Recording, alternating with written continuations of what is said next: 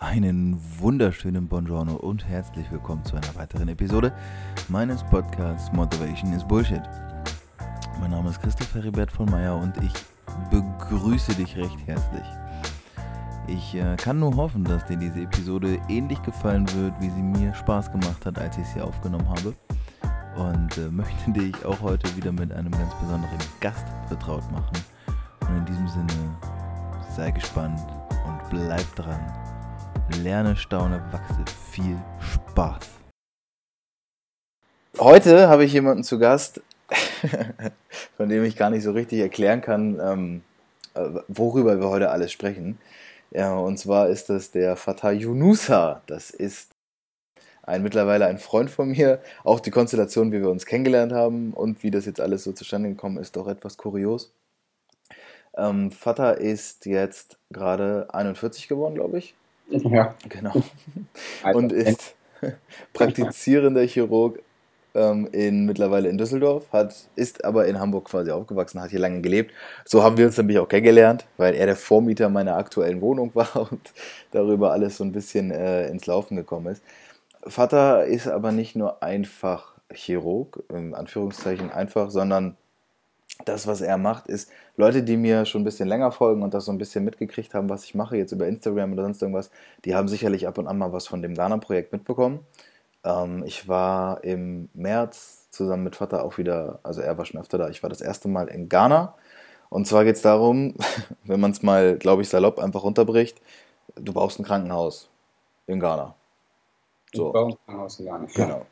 Das ist erstmal, das ist erstmal die Tatsache an sich. Ähm, das ist jetzt ja irgendwie nichts, was man wahrscheinlich als Normalsterblicher sich so Gedanken machen würde, wo man denkt, naja, ich mache jetzt mal ein Krankenhaus und das, das stelle ich dann mal dahin. Und gerade wenn man dann sich noch überlegt, ähm, das ist ja noch ein bisschen eine andere Welt in Afrika, aber da werden wir dann auch gleich alles noch so, darauf kommen wir noch zu sprechen. Jetzt erstmal am Anfang so vielleicht ein bisschen, willst du dich ein bisschen einführen, damit der Zuhörer so ein bisschen den Plan hat, ähm, wer du so bist, was du so machst. Ich meine, gut, das habe ich jetzt schon erwähnt. Du bist in Hamburg aufgewachsen.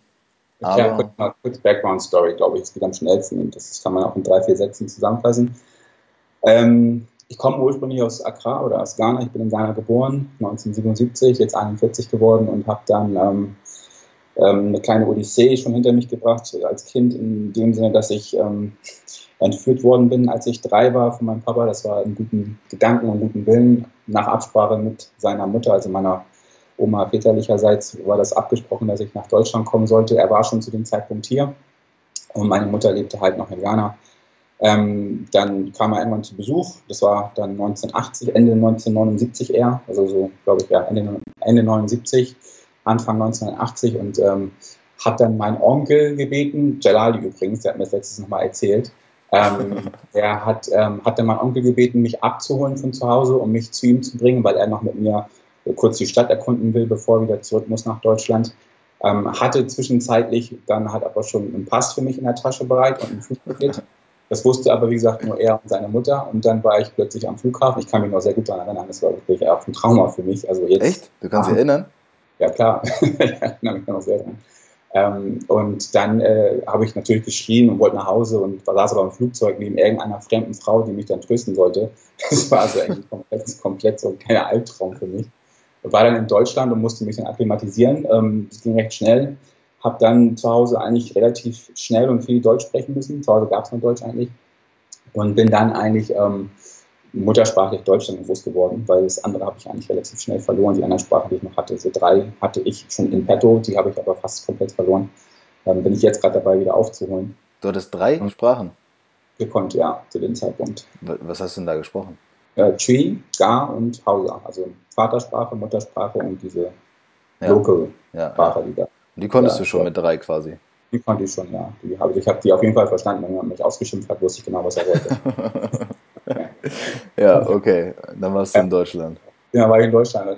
Der, der, der Grund, warum ich nach Deutschland geholt worden bin, war auch ähm, unter anderem, dass ich, mein Vater war mit einer Ghanarin zusammen hier in Hamburg, die auch Kinder hatte, vier, vier Stück, drei Stück, sorry.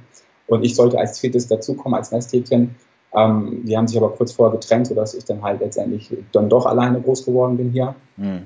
Aber den Zugang insofern zu, den, äh, zu dieser Familie gefunden, weil wir dann nachher eine gemeinsame, ich nenne sie mal Adoptiv-Oma, warte, ich habe sogar ein Bild von ihr hier auf dem Schreibtisch, wer ist meinst äh, ja, ich kann, ja, jetzt sehen. Helga und Gabriel, Helga, Helga und Emil Gabriel aus Stalzhoop, die haben zu dem Zeitpunkt auf diese drei anderen aufgepasst und haben natürlich auch nicht gerne mit dazugenommen. Ja. Und äh, bin ich halt das Nesthäkchen geworden. Und so bin ich halt in Hamburg, äh, zuerst Barmbek, Stalzhoop war mein Kindergarten, dann nachher Bramfeld, äh, dort war mein Gymnasium, halt groß geworden, habe dann Schule durchlaufen, Grundschule, äh, Gymnasium, wie gesagt, dann auch nachher später studiert. Das war auch nochmal ein Odyssee für sich.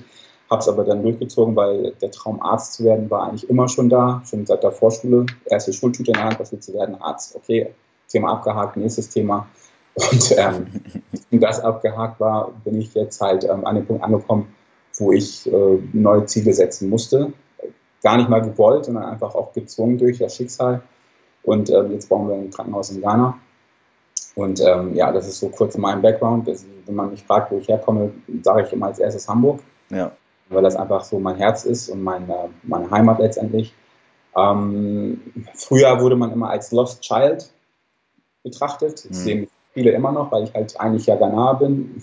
Komm, ich bin da geboren, komme daher. Ähm, sehe auch aus wie einer, halbwegs zumindest. aber aber habe so das Kulturelle und das, äh, auch die Sprache, die fehlt mir einfach manchmal in bestimmten Aspekten. Ich, ich zwinge mich schon da einen gewissen Teil zu assimilieren, einen gewissen Teil auch sozusagen als Feedback wiederzugeben. Aber je öfter ich da bin, umso mehr merke ich einfach, ich bin einfach äh, nicht so wirklich sondern äh, ja. eine Mischung aus allem und äh, ich versuche mir jetzt gerade so eine, eine, Basis aufzubauen, wo ich auch von beiden Welten das Beste mitnehme und dann halt das dann halt wieder sozusagen meine Umwelt dann weitergebe. So, ja. zu mir.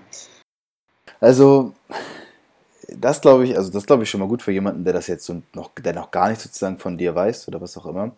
Äh, für mich ist immer ganz wichtig zu verstehen, wie jemand da hingekommen ist oder wie er so geworden ist, sag ich mal. Du hast jetzt ja schon viel von deinem Background erzählt und hattest da im Endeffekt ja durch deine, ähm, durch die Großeltern, die dich da deine angenommen haben, hast du ja wahrscheinlich dann einfach auch viele deutsche Werte, sage ich mal in Anführungszeichen, mitbekommen. Du bist hier ja aufgewachsen, hast dann hier dein Ding so durchgezogen. Aber es war jetzt ja nicht so, dass du immer du hast ja jetzt nicht diesen straighten Weg gemacht. Du bist nicht nach dem Abi ins äh, Medizinstudium gegangen, sondern du hast ja erstmal noch ganz andere Sachen gemacht. Und äh, das finde ich, ich find, ja, aber ich finde das auch eigentlich, was heißt eigentlich, ich finde das sehr faszinierend, weil ich weiß, dass du ähm, nicht Arzt geworden bist aus monetären Gründen. Das ist nämlich etwas, was bei dir in deinem Leben sowieso eine ganz, ganz besondere Rolle einnimmt. Ähm, dass dieses Geldliche, also äh, ich, ich sag mal so, ich denke, und das geht wahrscheinlich auch vielen Leuten so, die haben ein ganz besonderes Bild von gerade von Chirurgen. Das sind ego-getriebene Arschlöcher, die der Kohle hinterherrennen und dort praktizieren, wo sie am meisten Geld verdienen. Ja, ja. Also das ist so das, was ich zumindest äh, äh kennengelernt habe und von dem ich weiß, dass es auch, es wird ja auch immer so nach außen präsentiert, dieses Bild. Natürlich ist das Quatsch, alle Menschen über einen Kamm zu scheren. Ja. Aber es ist so dieses Ding und bei dir ist es ja, und das ist das eigentlich Faszinierende daran, auch die ganzen Beweggründe, warum du auch Arzt geworden oder generell, warum du jetzt auch als Chirurg dann arbeitest. Ich habe dich in Ghana gefragt, warum hast du dich denn eigentlich für die Fachrichtung, also warum bist du überhaupt Chirurg geworden? Und du, deine Antwort war, naja, da kann ich halt den meisten Menschen mithelfen. Da bin ich am besten aufgestellt. So. Und ich glaube, dass alles bei dir so zusammenläuft und dieses, bei dir ist dieses große Ganze, am Ende willst du halt so vielen Menschen wie möglich helfen und willst das letztendlich ja auch deswegen aufbauen. Aber, um da einmal so den Sprung zurückzumachen, ich weiß ja nicht, wie viel Bock du hast, darüber zu reden, aber für mich ist es interessant, weil du, was hast du denn, du bist ja nach dem Abi nicht ins Medizinstudium, wie ich schon gesagt habe, sondern da hast du ja was ganz anderes gemacht.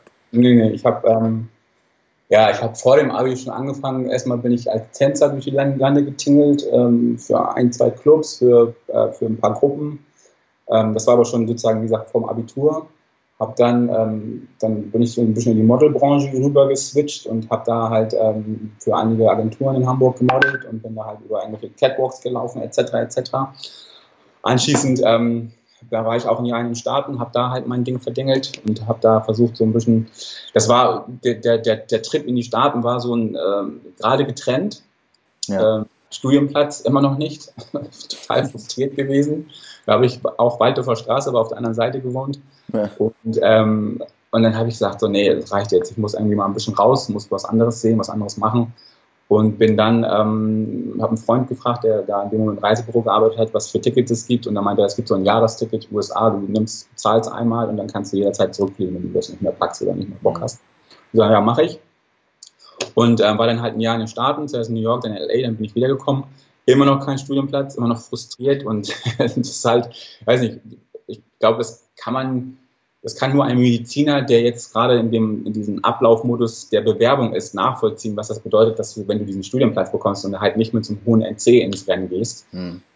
Das ist halt einfach, äh, ja, es ist jedes Mal, du bewirbst dich damals noch ZVS, bewirbst dich jedes Mal und äh, kriegst dann wieder diese Ablehnung rein und ähm, wie der Zufall es so wollte. Bei mir, mein Leben besteht aus vielen Zufällen oder sagen wir es mal nicht aus Zufällen. Also ich habe schon eine Schnur, ich weiß, wo ich hin möchte, aber ähm, ich weiß nicht, ob Schicksal, Gott, wer auch immer, kann man, kann man verschiedene Sprachen für nehmen oder verschiedene Worte für nehmen, mhm. schafft es dann immer wieder, mir sozusagen dann neben den großen Steinen, die ich aus dem Weg räumen muss, als Prüfung oder Aufgabe auch noch so diese diese kleinen äh, Beihäppchen dazu geben, damit ich auch weiß, dass so ist, das ist die richtige Richtung. Und ähm, da ähm, habe ich dann zu dem Zeitpunkt schon äh, auch ehrenamtlich, ähm, war ich so mit Reisebetreuer für Jugendliche nach Spanien und habe da erledigt gemacht. Ähm, also ich war zuerst einer der, der Jugendlichen, der, der, bin dann irgendwann zum Sportler und dann vom Sportler dann zum Mitreisebetreuer geworden für diese schwer erziehbaren ähm, und habe das Ganze mit sozusagen organisiert, nicht organisiert im Sinne von monetär, aber halt so das ganze strukturelle. Ähm, und da habe ich halt diesen, ja, Werner Ulrich heißt der, habe ich da kennengelernt. Der hat im Ortsamt Wandsbek gearbeitet. Und ich hatte zu dem Zeitpunkt schon sieben oder sechs, sieben Wartesemester auf dem Buckel. Und da war wieder, wie gesagt, in Hamburg gewesen, habe zu dem Zeitpunkt dann, um irgendwie über die Runden zu kommen und auch, weil ich keinen Bock hatte, den ganzen Tag zu Hause rumzuhängen, beim NDR gearbeitet, ähm, im Callcenter. Hm. ZVR GIZ, war ganz spannend, ganz toll. also zuerst NDR Media bei der, Enjoy und dann nachher halt GIZ. Äh, ganz tolle Zeit, also muss man erlebt haben sozusagen. Und dann bin ich von dort äh, nach Grabes, weil meine, das waren eigentlich fünf Jahre, die du da nur arbeitest, arbeiten durftest, oder nur vier Jahre, weil nach fünf Jahren durfte man sich einklagen, das wollte der NDR nicht und deswegen hat, hat er die Studenten in der Regel nach fünf Jahren rausgeschmissen. Ja. Und ich war halt einer von den Kandidaten, die dann gehen mussten, bin dann durch meinen äh, ja, Stiefcousin oder wie man es nennen möchte, dann bei, ähm, bei Grabes gelandet und ähm, ja, von Gravis, also vorher noch ganz kurz die Geschichte zu Ende. Ich habe halt diesen Werner Ulrich kennengelernt und der hat dann, weil er im Ortsamt arbeitet, natürlich eine Amtsleitung mhm. zur ZS, hat dann von sich aus dann mal da angerufen und gesagt, pass auf, ihr habt eure Broschüre hier, der Junge hat den und den NC, da steht äh, normalerweise sechs Wartesemester, der Junge hat jetzt sieben die, die, oder acht sogar, wie kommt es? Und dann ähm, haben die dann noch ein, zwei Mal, also hat dann der eine Sachbearbeiter mit dem anderen telefoniert, dann wurde das involviert und ähm, kurze Rede, langer Sinn, ich habe dann am nächsten Tag einen Anruf bekommen, da ist ein Fehler bei mir passiert und ähm, ich habe meinen Studienplatz. Und ich weiß noch, ich bin nach Hause gekommen, als dann dieser Brief dann kam. Ich habe diesen Brief gehabt, bin im Treppenhaus auf die Knie gegangen, wollte beinahe heulen. Ich war so froh, dass ich den Studienplatz endlich hatte. Habe jetzt mal meine Jungs angerufen und gesagt, ich habe ihn, ich habe ihn und so. Und dann meinen die alle, ja, endlich, da kann es jetzt losgehen. Und dann ging es halt auch los. Ähm, ja, und das war halt so der Werdegang zum endlich mal Mediziner werden. Wann, da ging ein Anschub los. Wann war das? Also ähm, wie alt warst du? Oh Gott, Mitte 20 muss ich da gewesen sein. Ich darf es nicht lügen. 2006, glaube ich. Also vor zwölf Jahren. Ja, das kommt, glaube ich. Ja, nee, sogar früher. 2004 war das. Ja, 2004 hin, genau. Ja, 2004. Ja, ähm, ja und ähm, dann ging das Studium los und dann war es nochmal eine andere Welt. Ich habe, wie gesagt, zwischenzeitlich bei Gravis angefangen. Was? Gravis ist ja. der größte Apple-Reseller in Deutschland. Ja, genau. Und ähm, in Hamburg gab es zu dem Zeitpunkt Einladen, daraus sind dann zwei geworden. Ich habe da in der Grinnhalle gearbeitet und wir haben als Studenten immer fleißig, ähm, also Apple hat ja den, die Politik, dass sie zu Hause nicht hilft. Ja. So, und der Gravis macht, hat die gleiche oder ähnliche Politik, hat aber uns Studenten erlaubt, dass unser Wissen bei den Leuten zu Hause auch anzuwenden, wenn ja. wir das wollten. Das heißt, wir durften dann halt zu den Leuten nach Hause und denen helfen, wenn sie Probleme hatten mit Hardware, Software, sonst auch immer, was, was halt nicht im Laden geregelt werden konnte. Und wir haben immer nur unsere Nummern auf einen Zettel geschrieben, gesagt, hier, ruf mich an und dann komme ich vorbei und dann ist das mein Stundenlohn.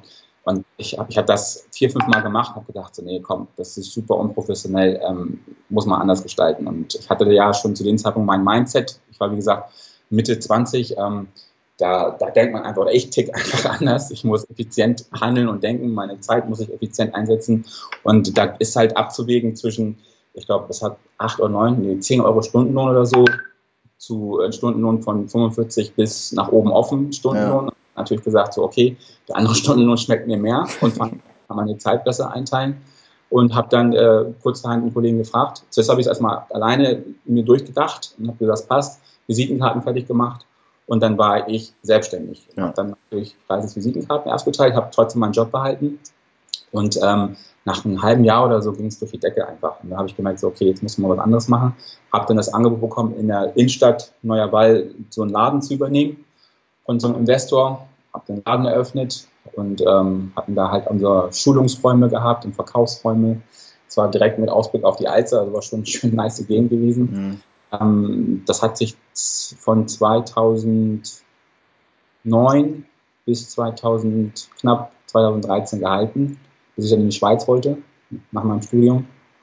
Und ähm, als ich in der Schweiz angekommen bin, musste ich halt einfach umdisponieren und musste halt auch, weil ich musste mich fokussieren, ähm, schon während des Studiums, aber auch halt nachher, ähm, nach dem Studium, wenn du dich beworben hast, haben dich die Chefärzte schon gefragt, sag mal, ähm, ja, Firma ist ja schön und gut und finden wir auch klasse, dass du so erfolgreich bist, aber ähm, das ist ein Fulltime-Job und ähm, du musst halt gucken, was du willst. Das heißt, fürs Verständnis, du hast parallel die ganze Zeit quasi in dieser Selbstständigkeit beziehungsweise in dem Apple-Ding gearbeitet, während du Medizin studiert hast. Ja, genau. Ich habe dann irgendwann Gravis aufgegeben. 2010 habe ich Gravis aufgegeben, als ich den Laden geöffnet habe, weil dann ging es nicht mehr mit Gravis, den brauchte ich auch nicht mehr. Ja. Und habe dann halt ähm, letztendlich mich um den Laden gekümmert, aber das habe ich so ein bisschen, das war für mich ähm, ja aus der Ferne viel betrieben, aus der Schweiz, aus hier, aus da. Ich, hab, ich war ab und zu im Laden, musste das Ganze eher managen, als dass ich da halt wirklich auch ja. dann war musste ein paar Leute einstellen, um das Ganze hinzubekommen. Es hat aber funktioniert. Ähm, nachher war es aber wirklich so, dass auch wenn ich nicht da war, ich einfach gemerkt habe, dass es nicht gut funktioniert hat. Das, du musst einfach voll dabei sein, wenn du in der Selbstständigkeit bist. Und dich auf andere verlassen, die nicht mit dem Herzblut da drin sind, die nicht mit dem Finanziellen da drin sind, ist fast unmöglich. Ähm, und da musste ich dann auch ein paar Einbüßen und vor allem auch ein paar Lehren ziehen, ein paar Konsequenzen. Habe ich auch letztendlich. Deswegen habe ich mich dann auch zwei, Ende 2012, Anfang 2013 dann entschieden, dass ich das Ganze dann sein lasse. Ja. Also Eislege, ich habe zwar die GmbH noch, aber die ist nicht mehr, ähm, nicht mehr registriert. Und, ähm, und dann mich erstmal darum kümmern, Facharzt zu werden, weil ich bin nicht in dieses Studium, nicht durch die Schule, nicht durch dieses Studium gegangen und vor allem auch so lange. Ich habe statt sechs Jahre habe ich zwölf Jahre gebraucht, ähm, weil ich einfach auch gegen die Uni klagen musste, noch hier und da Stolpersteine hatte. Das war nicht einfach und ich habe trotzdem meinen Kopf durchgesetzt. Das ist ähm, eigentlich etwas, worauf ich vom Ding her auch nochmal kurz eingehen. Also nicht unbedingt jetzt, aber gleich, wenn du die Geschichte quasi zu Ende erzählt hast, weil du hast einfach mal sechs Jahre quasi länger studieren müssen oder nicht, als es eigentlich, also da müssen wir auch nochmal darauf vom Ding her drauf zurückkommen, weil das sind alles so Sachen, ich glaube auch jetzt schon, jemand, der das jetzt gerade, wenn jetzt jemand zuhört, denkt auch schon so, okay, was genau passiert hier gerade alles? Was ja. hat er alles gemacht? Und jetzt, okay, wir sind jetzt noch an dem Punkt, sagen wir, du hast jetzt, du bist dann 2013 in die Schweiz.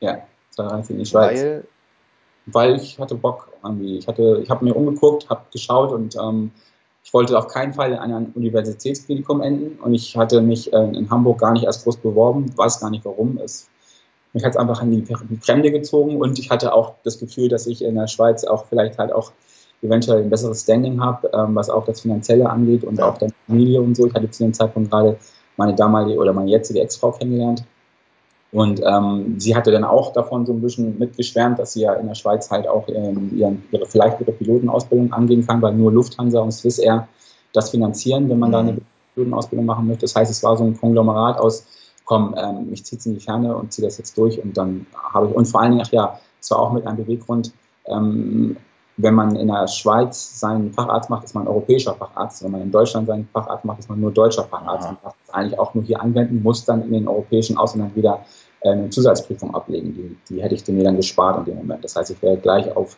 europäischer Bühne frei gewesen, hätte machen können, was ich wollen. Ähm, und das waren halt so ein, zwei Aspekte, die mich dann halt dazu bestimmt haben, in die Schweiz zu gehen. es war aber ein kurzes Gastspiel in der Schweiz, nur ein halbes Jahr. Dann bin ich wieder zurück, weil wir zwischenzeitlich schwanger geworden sind. Ja. Sie zwischenzeitlich auch nicht mehr da bleiben wollte. Und ähm, ja, und dann äh, ging es wieder zurück zur Familie oder zur Frau und Kind sozusagen. Also es war noch ungeboren zu dem Zeitpunkt. Und, ja, und dann bin ich in Hamburg gelandet. Und von Hamburg äh, ging dann eine neue Odyssee los. Aber die Schnur, wie gesagt, ähm, wo es hingeht, ich wusste zu dem Zeitpunkt nicht, dass es nach Ghana geht, aber ich wusste, dass es zum Facharzt geht. Äh, die war da. Ja. Ich habe halt auch zu dem Zeitpunkt ja schon Charity gemacht. Ich habe in Hamburg äh, mit Agna, das ist auch so ein Verein, der da war, den von meinem äh, damaligen Kollegen ähm, Emanuel ins Leben gerufen, vor jetzt fast schon 12, 13 Jahren. Haben wir halt auch viel für Migranten gemacht. Wir haben Gesundheitskongresse gemacht, ähm, wo die Leute hinkommen konnten und wir denen so ein bisschen Medizin für Laien näher gebracht haben. Ja. Und ähm, da haben wir halt auch schon versucht, so ein bisschen der Community ein bisschen näher zu kommen. Und ich habe es auch gemacht, gerne gemacht. Habe da aber auch schon gemerkt, wie schwer das ist. Ja, ja. Obwohl die in Deutschland leben, obwohl die in Hamburg leben, ähm, äh, haben sie genauso, denke ich mal, wie es auch in der türkischen Community so ist, doch ihre eigene Enklave, ihre eigene kleine Close Isolation, wo sie einfach ihr Ding machen wollen. Und, ähm, und ähm, nicht die Berührungspunkte nach außen sind nur dann, wenn sie sein müssen. Mhm. Aber sonst lässt man es halt. Man möchte einfach unter sich sein. Und das führt halt auch dazu, dass man halt auch äh, bestimmte Krankheitsbilder ausbildet oder bestimmte ähm, Probleme hat, gesundheitlich, die sonst eigentlich in Europa überhaupt nicht notwendig sind, ne? weil einfach wir ein hervorragend aufgestelltes Gesundheitssystem haben. Ja. Ähm, da habe ich aber schon für mich gemerkt, so, okay, da ist viel Handlungsbedarf. Und ähm, habe aber auch gemerkt, der Response ist sehr mau, also es kommt wirklich sehr wenig zurück. Ähm, ja, und dass es dann halt irgendwann outgesourced wurde von mir, da hat dann wieder Schicksal nachgeholfen. Okay, okay, okay. Ähm, gut, das heißt, die, deine, deine Connection oder deine Verbindung, sage ich mal jetzt generell nach, nach Afrika, nach Ghana, war, wie war denn die überhaupt so? Wie, wie hat sie sich durch, durch dein Leben gezogen? Da war ja nicht viel, oder? Gab es nicht. Es gab ähm, während meines, meiner Kindheit gab es ein, zwei Briefe von meiner Mutter, ähm, immer den Nachhalt von meinem, von meinem Vater, dass ich doch äh, gefälligst mal Geld runterschicken soll oder irgendein, ja, dass ich 10, 15, 20 Euro da runterschicken kann oder 50 Euro. Das macht man ja so und ich habe gesagt, nein, ich mache das nicht so. Ähm, ich ticke da einfach anders. Ich möchte nicht mit so Almosen rüberkommen, sondern ich möchte, wenn, dann möchte ich etwas Nachhaltiges haben. Das wusste ich schon damals, aber ich konnte es nicht in Worte fassen. Nicht definieren, aber du wusstest es da. Genau. Ich wusste einfach, dass es mir nichts bringt, jemanden 50 Euro zu schicken, den ich nicht kenne. So, ja, das, verstehe. Das, was soll das? Ähm, und ähm, dann war ich 89 im Urlaub dort, das erste Mal wieder, nachdem ich da halt weg war. Das war auch eher ein Mini-Trauma als alles andere, weil ich war dann da mit meinem Papa, der ist aber dann, der hat mich dann von Familie oder von Familienmitglied zu Familienmitglied tingeln lassen und ich bin dann in den sechs Wochen, die ich da war, bin ich dann wirklich von äh, Pontius nach Pilatus geschickt worden, damit die mich alle nochmal sehen und kennenlernen. Ähm, war dann auch bei meiner Mutter natürlich. Das war für ein komisches Verhältnis irgendwie, weil sie wollte mir natürlich viel ähm, erzählen, sie wollte mir viel mitteilen, was sie, woran sie nicht schuld war und ja, wer ja. wo schuld war. Aber das war eher so, irgendwie, ich hatte das Gefühl, so eine halbe Beichte und so ein halbes Entschuldigungs, äh, ähm, ähm, ja, Entschuldigungsgespräch als alles andere. Und das war, ich war als Zwölfjähriger nicht daran interessiert, ja. äh, weil ich, ich, ich, kannte sie ja nicht, ich musste sie kennenlernen. Und ähm, dann bin ich mit Malaria zurückgekommen. natürlich. ich, ich habe dann, weil ich nie bei meinem Vater war, habe ich natürlich diese Prophylaxe nicht genommen. Ja. Und ähm, dann sind wir zurückgeflogen und ich habe schon auf dem, im Flugzeug ging es schon langsam Fieber los und dann also damals ging es über Bonn noch nach Ghana. Bin ich dann im Zug von äh, Bonn nach Hamburg, habe ich dann bin ich dann komplett offline gewesen. da, da wussten wir schon, okay, kommt was auf mich zu. Es war aber leider ein Samstag sodass ich Sonntag noch irgendwie sterbend zu Hause lag und am Montag dann erst ein Kinderarzt kam, der mich dann direkt ins Krankenhaus geschickt hat mit äh, Verdacht auf. Und ich hatte dann tatsächlich Malaria, war im Krankenhaus. Habe dann dieses Chininzeug nicht vertragen, musste dann, mein Körper musste selbst irgendwie klarkommen, es war dann super toll. Ähm, aber das war dann für mich so, Ghana abgehakt, nicht wieder. Muss man nicht wieder haben.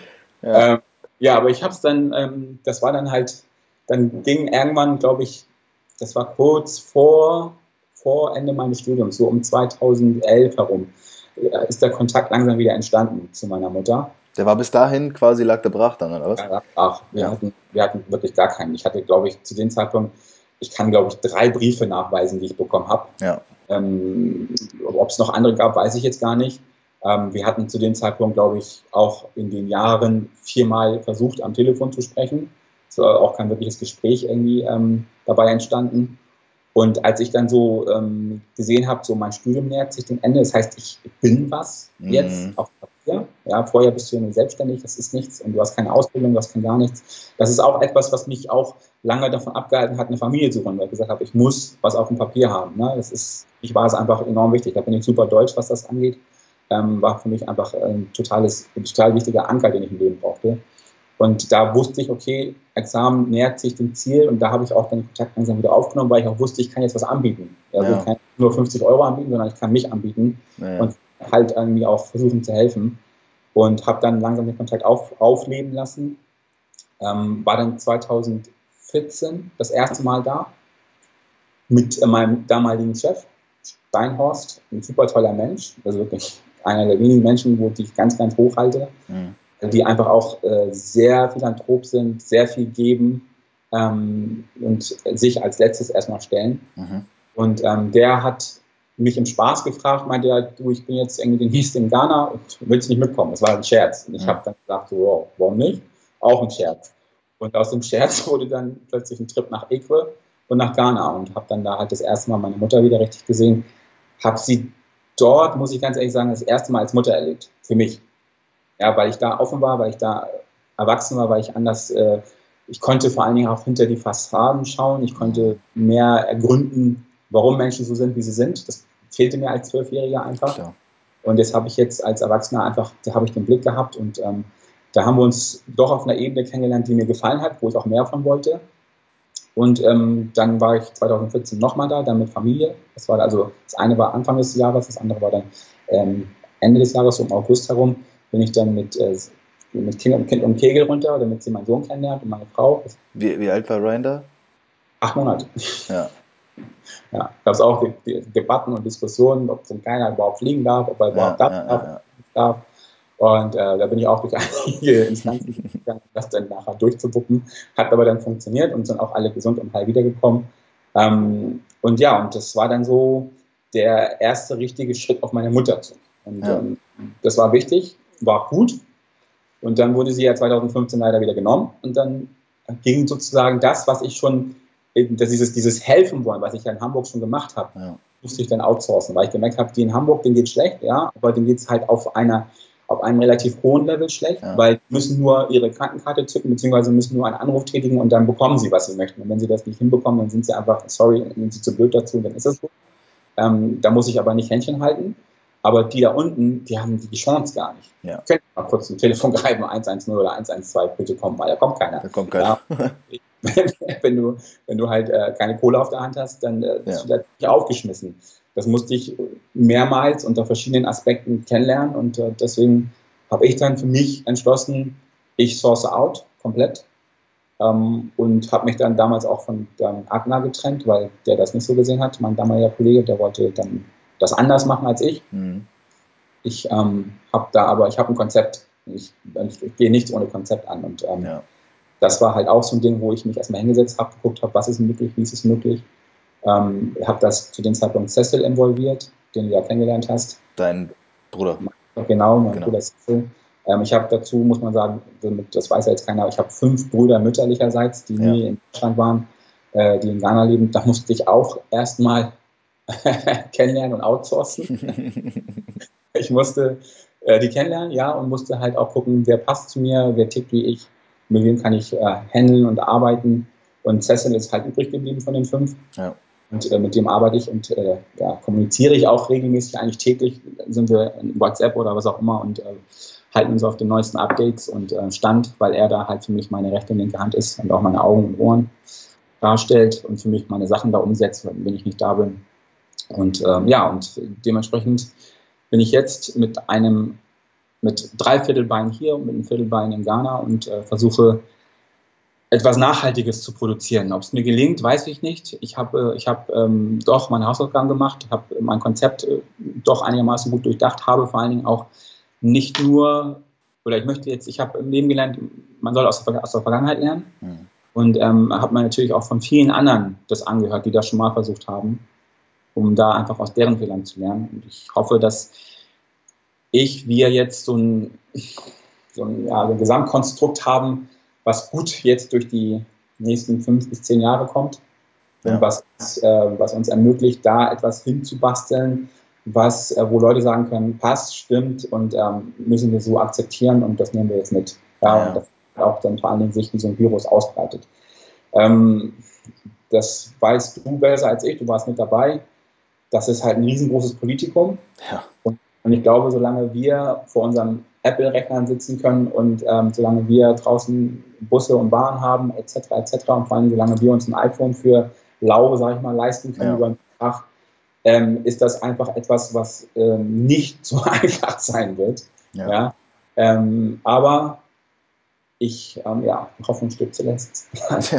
Aber lass uns nochmal ganz kurz so wieder einen Sprung zurück machen, weil wir sind jetzt, sind wir schon relativ angekommen sozusagen im Hier und Jetzt heute. Mhm. Und ähm, jetzt ist ja aber, ich glaube, was vielleicht noch nicht so ganz angekommen ist, du hast dir das ja in den Kopf gesetzt. Irgendwann kam ja der Gedanke zu sagen, okay, ich brauche hier zum einen was Nachhaltiges, was irgendwie auch funktioniert. Du hast es mir gegenüber natürlich auch schon ein paar Mal erklärt. Ähm, du hast ja eben auch schon so angedeutet, das hier hast du halt in Deutschland ist halt so, ne, gehst halt zum Arzt, zückst deine Karte, dir wird geholfen, alles hier ist easy, also ist ja wirklich so. Wir leben mhm. ja in einem unfassbar privilegierten Land und klar, mhm. weil es uns so gut geht oder uns kann es eben auch nur so gut gehen, weil es irgendwo auf der anderen Seite der Welt dann eben anders aussieht. Mhm. Und ähm, was, was ganz entscheidend ist, was ich halt sofort gemerkt habe, als wir dann in Ghana waren, ist, es ist sozusagen eigentlich alles dort vorhanden. Also man kann dort tatsächlich wirklich was machen. Ja. Es ist nicht so, dass man hingeht und denkt, wow, hier lebt wirklich jeder in einer Wellblechhütte und äh, trinkt nur aus dem Fluss oder so, sondern ja. es ist ja wirklich dort schon, sind ja Dinge vorhanden. Und ja. ich meine, du hast es dann kennengelernt, nachdem es ja letztendlich in deinem Leben erstmal eine ganz, ganz große Zeit keine Rolle gespielt hat, dieses Leben gar nicht. Ich meine, gut, dann kam halt der Kontakt zu deiner Mutter und du hast dann halt auch mit einem gewissen Abstand und halt mit einer gewissen Reife, du warst dann ja im Endeffekt Ende 30 auch, hast du dann halt auch irgendwie für dich den Schritt gemacht und begriffen, ne, dass sie als Menschen wahrzunehmen. Aber irgendwie ist es dann ja doch noch, glaube ich, für den normalen Menschen, ist ja doch noch ein schwieriger oder ein großer Clinch zu sagen, okay, ich baue jetzt hier wirklich ein Krankenhaus. Also du weißt ja, ja auch im Endeffekt, was für ein Mammut das dann ist. Und wie ist denn dieser Prozess so entstanden oder wie hast du dir das so gesagt, dass das auch wirklich funktionieren kann? Weil 99,99999% der Menschen würden an diesem Gedanken einfach schon vor lauter Angst einknicken? ähm, ja, ganz einfach, ganz einfach. Ähm, ähm, ich habe, nachdem ich da war, ich habe am Krankenhaus gearbeitet in Eque, habe das medizinische Wesen kennengelernt. Eque ist eigentlich ein Vorzeigekrankenhaus für ghanaische Verhältnisse, weil es auch halt lange unter deutscher Leitung stand ähm, und auch eine deutsche Chirurgin dort noch arbeitet und der Chef, der Direktor der Klinik, Dr. Cooper, ähm, ist halt auch in, hat in Russland studiert, hat in Deutschland gearbeitet und ist zwar Ghana, aber lebt jetzt halt wieder in Ghana. Das heißt, es gibt so die Infrastruktur ist schon europäisch angehaucht. Und ähm, die Nonnen, die da arbeiten, das sind halt auch Inderinnen, die dort halt ähm, missionarisch unterwegs sind. Das heißt, insgesamt ist das Ganze doch nicht so wirklich ghanaisch typisch. Ne? Ähm, aber das Klientel ist komplett ghanaisch. Die Mitarbeiter sind komplett ghanaisch. Du musst erstmal sozusagen alles sich zusammenfinden. Und das ist für mich halt immer so ein Paradebeispiel dafür, dass es schon möglich ist, aber noch halt an ein, zwei Schräubchen gedreht werden muss, damit das Ganze halt so funktioniert, dass man halt von einer gewissen, ähm, von einem viralen Effekt sprechen kann. Und bei mir war das halt, ähm, ich habe ähm, 2014 war ich da, 2015 einmal. Und nachdem ich 2015 da war, ähm, hatte ich mich immer schon so ein bisschen umgeguckt, hatte meinen Brüdern schon angeboten, sag mal, geschäftlich, was kann man hier machen, weil ich weiß, dass ich irgendwann mal, oder dass ihr, ihr wollt was von mir, ja. ich werde aber kein Geld in die Hand drücken und sagen, hier nimm ja. und äh, gib's aus, sondern ihr müsst es euch verdienen. Das heißt, wir müssen halt ein Geschäft aufbauen. Und da äh, habe ich schon mit denen halt, war ich schon in, in, in, in Zielgespräch mit denen, wollte halt wissen, was man da, was ich für die tun kann und wie sie sich das vorstellen. Ähm, und habe dann leider 2015 ist ähm, Irgendwann habe ich, da war ich noch in Gesacht im Krankenhaus, hat meine, meine Mutter mich angeschrieben. Ich habe jetzt zu dem Zeitpunkt ein Handy geschenkt gehabt, nur mein altes iPhone. Und ähm, da hat sie mich angeschrieben, dass es ihr wohl nicht so gut geht. Und sie war im Krankenhaus, es war am Donnerstag. Sie möchte jetzt äh, irgendwie jetzt, oder sie war jetzt gerade im Krankenhaus gewesen. Die haben mir gesagt, äh, ja, Malaria, äh, ja, äh, septische Arthritis, äh, ja, das. Es war alles total schwammig. Es war mhm. keine wirkliche Diagnose. Und septische Arthritis als Diagnose ist eine Indikation, um im Krankenhaus zu bleiben und nicht nach Hause geschickt zu werden. Die wollten aber, dass sie nach Hause geht und sie ein MRT bekommt. Und ähm, da habe ich mich schon gestutzt. Und ähm, ich war halt kein Neuling mehr und wusste schon, was man braucht und was nicht. Mhm. Dann nachgehakt. Und ähm, letztendlich war es dann so, dass sie meinte, ja, okay, sie geht Montag nochmal hin. Und ähm, dann ist dieser Oberarzt, also der Facharzt auch da, weil das war wohl ein Assistent und ähm, der würde dann halt auch dann nochmal genauer drauf gucken und dann wird man wissen, was man machen muss. Und ich so, okay, dann haltet mich bitte auf dem Laufenden. Hab in der Zeit natürlich fleißig geschrieben, wollte wissen, wie geht's ihr, was macht sie und weiter. Dann hieß es zwischenzeitlich, ja, sie ist sie zu Hause, ist ihr wieder, ist wieder in ihrem kleinen Mädchen da, Tante Emma Laden hat sie da geführt. Ähm, sie bräuchte eine Matratze, weil im Rücken und so und ähm, das würde dann irgendwie helfen. Und habe ich gesagt, ja gut, habe dann eine orthopädische Matratze organisiert. Ähm, und am Montag war sie dann wieder beim Arzt, habe ich wieder gefragt, und wie war es? Ja, der war wohl nicht da, der Chef oder der, der Facharzt. Die haben ja auf jeden Fall nahegelegt, auf jeden Fall dieses MRT zu machen. Und dann haben sie gesagt, wozu brauchen die MRT? Wenn sie wissen wollen, ob sie einen Infekt hat, dann kann man ein Blutbild machen, dann kann man ähm, äh, ein Röntgen machen, schlimmstenfalls, das kostet weniger und dann weiß man auch, was Sache ist, wenn es um Frakturausschluss etc. geht. Ähm, die Herrschaften dort aber, das ist so eine Art IG-Leistung, MRT, sich halt schön Geld und somit verdienen sich da halt einen Zusatzobolus und die schicken dich halt nach, von Pontius nach Pilatus, um sonst was zu kaufen, was du nicht wirklich brauchst. Und das war auch so dieses Spiel. Und das habe ich natürlich durchschaut. Ähm, habe aber zu dem Zeitpunkt leider, leider Gottes, muss man jetzt im Nachhinein sagen, nicht wirklich erahnt, wie schlecht, wie schlecht es ihr geht, weil ich ähm, immer, wenn ich gefragt habe, hieß es, ist alles in Ordnung. Du warst ja auch nicht da, ne? Ich war nicht da.